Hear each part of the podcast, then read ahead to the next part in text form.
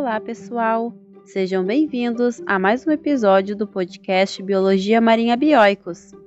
Meu nome é Rafaela Miller, sou bióloga e membro do Instituto. Você sabia que existem vírus gigantes no ambiente marinho? Eles também ocasionam algumas doenças, como a fibropapilomatose em tartarugas. Esse episódio tem o patrocínio da National Geographic Society Bioicos cursos de Biologia Marinha e Canudo, produtos sustentáveis. O termo vírus é proveniente de uma palavra grega que significa veneno. Isso porque esses indivíduos foram encontrados, primeiramente, como causadores de doenças. No ambiente marinho, os vírus também ocasionam algumas doenças, como a fibropapilomatose em tartarugas. No entanto, esses venenos são responsáveis por infectar bactérias e algas marinhas, principalmente em regiões de grande proliferação. Assim, são extremamente importantes para a manutenção dos ecossistemas marinhos. Os vírus são parasitas intracelulares obrigatórios, ou seja, só conseguem realizar seu metabolismo quando estão dentro de uma célula. Há vírus de variadas formas e tamanhos espalhados pelo planeta, infectando uma diversidade de células entre os mais variados seres vivos. Em 2003, foram encontrados vírus de tamanho gigante que se assemelham a procariotos, grupo de organismos semelhantes às bactérias e arqueias que não apresentam núcleo definido, e que são chamados de mimivírus. Desde então, outros vírus gigantes também têm sido encontrados, como por exemplo o megavírus chilensis. Os vírus gigantes são um grupo monofilético de vírus chamados de vírus de DNA gigantes nucleocitoplasmáticos, NCLDV. Assim, uma ordem tem sido proposta para esses vírus, chamada de megaviralis. Há diversas famílias de vírus que estão dentro desse grupo, Poxviride, Asfarviride, Iridoviride, Ficodinaviride, Mimiviride, Marseilleviride, Ascoviride, como também os Pandora-vírus, Faustovírus, Pitovírus, Molivírus, Laumoeba-vírus, Cedrativírus e Pacman-vírus. Dentre essas famílias, Aquelas que mais dominam os ambientes marinhos são Mimiviride e Pantora viride. Uma característica particular dos megavírus é a sua capacidade de sintetizar enzimas do aparato de tradução, como as que sintetizam ácido ribonucleico transportador. Esse mecanismo não é encontrado em nenhum outro vírus, com exceção dos megavírus, mas apenas nos seres vivos. Portanto, alguns cientistas reconhecem a origem desses vírus a partir das células de seres vivos. Incrivelmente, os vírus gigantes são encontrados em todas as partes do oceano, desde a região nerítica até a região oceânica, desde os trópicos às regiões polares. Mimiviride são dominantes em regiões costeiras e, além disso, é a família de maior diversidade no oceano. O Oceano Ártico apresenta uma diversidade única de vírus gigantes, que pode estar relacionado ao grande aporte de águas continentais na região. Inclusive, vírus gigantes já foram encontrados em águas brasileiras, continentais e marinhas. Quer saber mais sobre o impacto dos vírus no oceano? Você pode aprender muito mais adquirindo os nossos cursos online e os nossos e-books, clicando no link da descrição.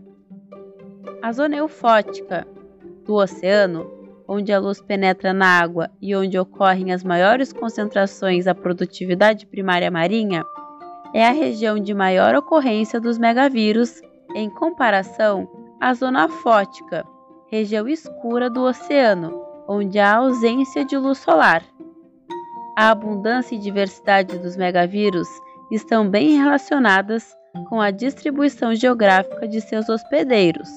O megavírus chilensis é o vírus de maior genoma até então conhecido. Ele pode ser encontrado na costa chilena e apresenta 1.259.197 pares de base, codificando 1.120 proteínas. Seu DNA é de fita dupla e possui uma riqueza grande de adenina e timina, por volta de 6.186 vezes cada. Seu capsídio icosaédrico é também de grandes dimensões, apresentando diâmetros maiores que 40 micrômetros. Os vírus são importantes para os ecossistemas marinhos e para os ciclos biogeoquímicos no oceano. Eles são responsáveis por liberar nutrientes para a coluna da água devido à sua infecção, incrementando assim os compartimentos da matéria particulada e dissolvida no oceano.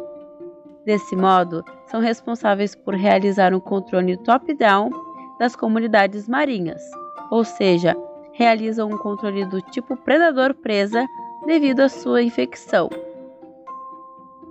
Os organismos nos ecossistemas marinhos são alvo dos vírus gigantes, que os infectam de variadas formas. Os megavírus infectam organismos eucarióticos, fotossintetizantes ou heterotróficos. A distribuição e diversidade dos vírus no oceano acompanham as populações de seus hospedeiros, sem haver relação direta com os fatores ambientais. Entre os seus hospedeiros estão as microalgas apitófitas, clorófitas, dinófitas, pelagófitas e rafidófitas, componentes do fitoplâncton. Mimiviride infecta as populações de crisófitas, por exemplo. Além desses hospedeiros, os coanoflagelados e os bicossoécios, ordem bicoecida, um grupo de flagelados heterotróficos, são também infectados pelos megavírus nas águas marinhas. Os gêneros de Rapidófita, Clorófitas, Pelagófitas, Bicossoécidos, Coanoflagelados e Rafidófitas são exemplos de grupos que servem de hospedeiros aos megavírus das famílias Mimiviridae e Ficodinaviridae. Graças às técnicas modernas de microscopia eletrônica, metagenômica e bioinformática, os megavírus puderam ser descobertos e diferenciados dos procariontes. A visualização dos vírus pôde, então, ser obtida, assim como seus genomas sequenciados e identificados. A ciência e a tecnologia sempre avançaram juntas, sendo até uma dependente da outra e muitas vezes confundida. Desse modo, é de grande importância que investimentos sejam empregados para o avanço da ciência e tecnologia nacionais e internacionais, para que haja avanços no conhecimento sobre os megavírus, que ainda conhecemos tão pouco. Então, gostou desse episódio quer saber mais? Esse podcast foi baseado em um artigo publicado na nossa revista Biologia Marinha de Divulgação Científica do Instituto Bioicos, de autoria de Felipe Guilherme Ramos Costa Neves, Fernanda Cabral Jerônimo, Aline Pereira Costa, Rafaela Duarte Silveira e Douglas Peiró. Acessando os links na descrição, você poderá acessar esse artigo e será redirecionado ao nosso portal bioicos.org.br. Por lá, você apoia o Instituto apoiando a você mesmo, se inscrevendo nos nossos cursos e adquirindo os nossos e-books. Por hoje é isso, pessoal. Aqui é a Rafaela Miller e até um próximo episódio.